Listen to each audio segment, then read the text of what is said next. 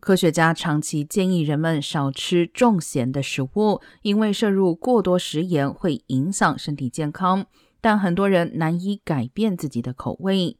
肯塔基大学一项最新研究发现，如果对食盐的摄入量进行干预，味蕾可以重新被训练。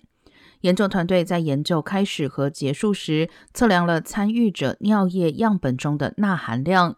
干预组的人每天减少了一千一百五十八毫克盐的摄入量。尽管仍然喜欢咸的食物，但是参与者也开始享受低盐饮食。